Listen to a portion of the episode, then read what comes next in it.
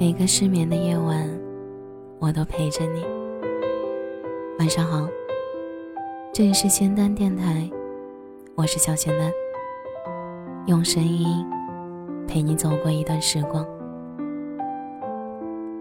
二零二二年的伊始，一个词条悄悄出现在了微博热搜的前面：不能仅以出轨为由请求离婚。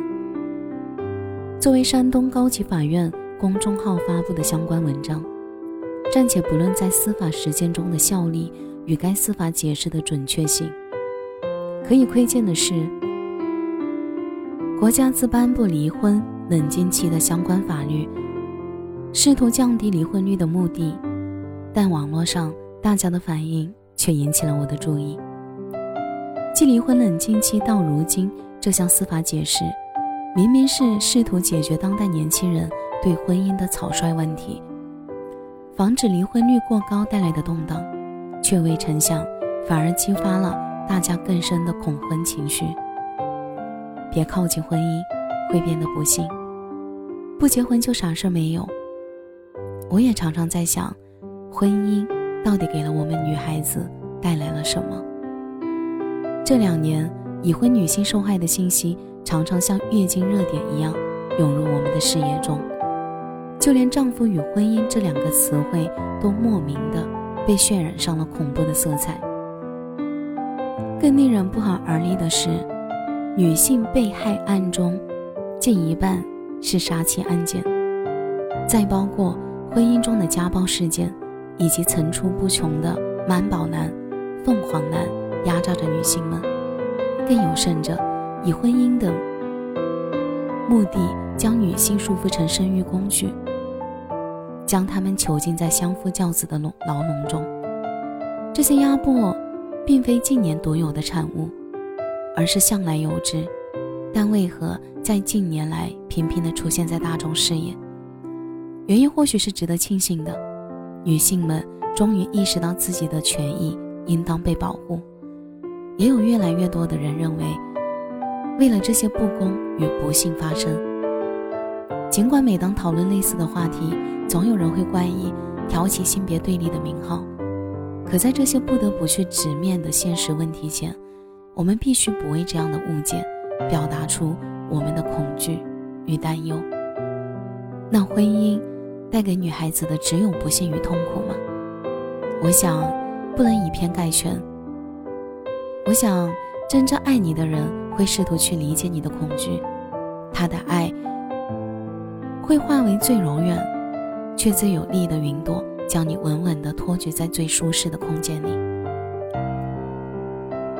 当杨蒙恩当着千万人的面，小心翼翼地问刘佩玉结婚吗的时候，他宣告的是自愿被公众约束，他想做刘佩玉一辈子的囚徒。以后我可能会面对无数的诱惑，但我在千万人面前宣誓，因为我爱你。我自愿为自己戴上文明的枷锁。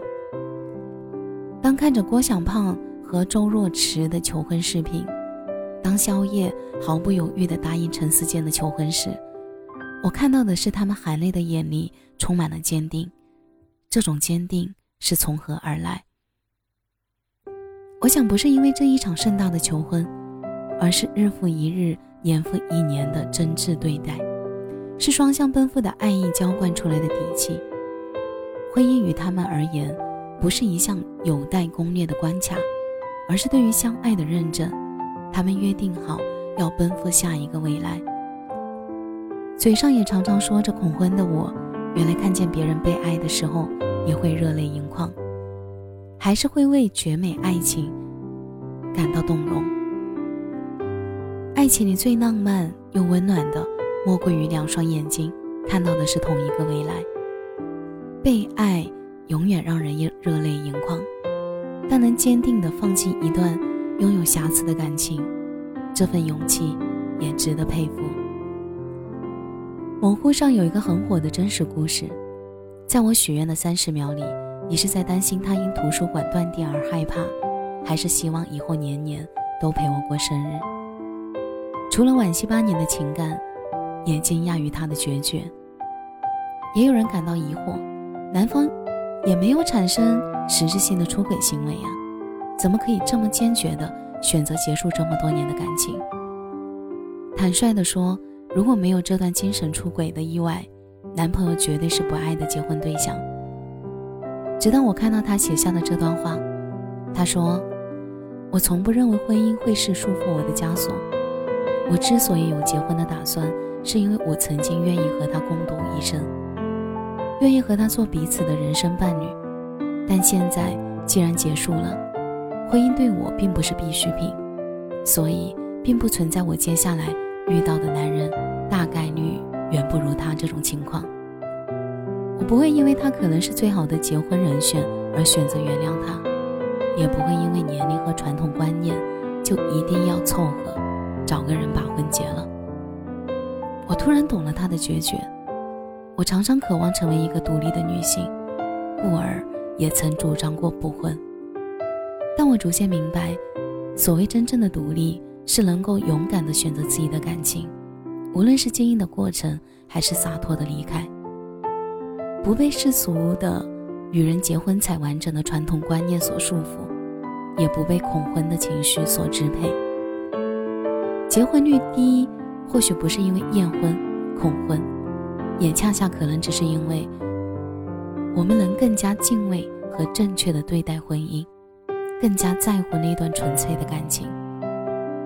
当女性逐渐深刻的意识到，婚姻不再是女人生命完整的必需品，也并不妨碍每个女孩期待着能属于自己的那份归宿，期待着能与之共度一生的人。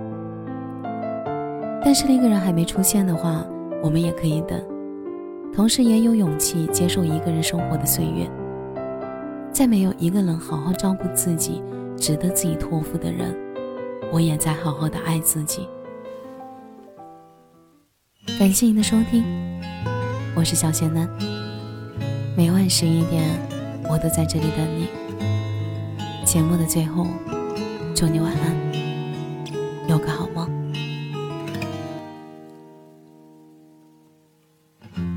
昨夜饮酒几盏，饮酒几盏，醉于流年，醉某个世俗眉眼。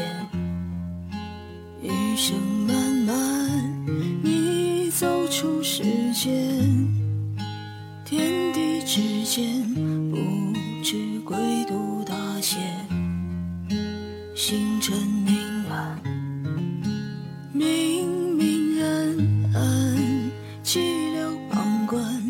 是其中最亮一盏。若能到达荆棘丛生的彼岸，是否与你还能再次相见？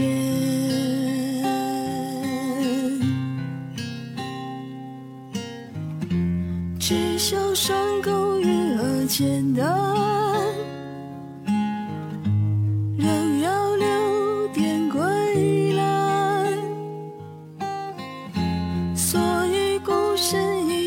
今后黑夜霜寒。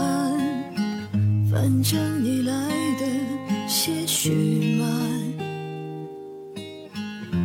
只笑余生还有包含。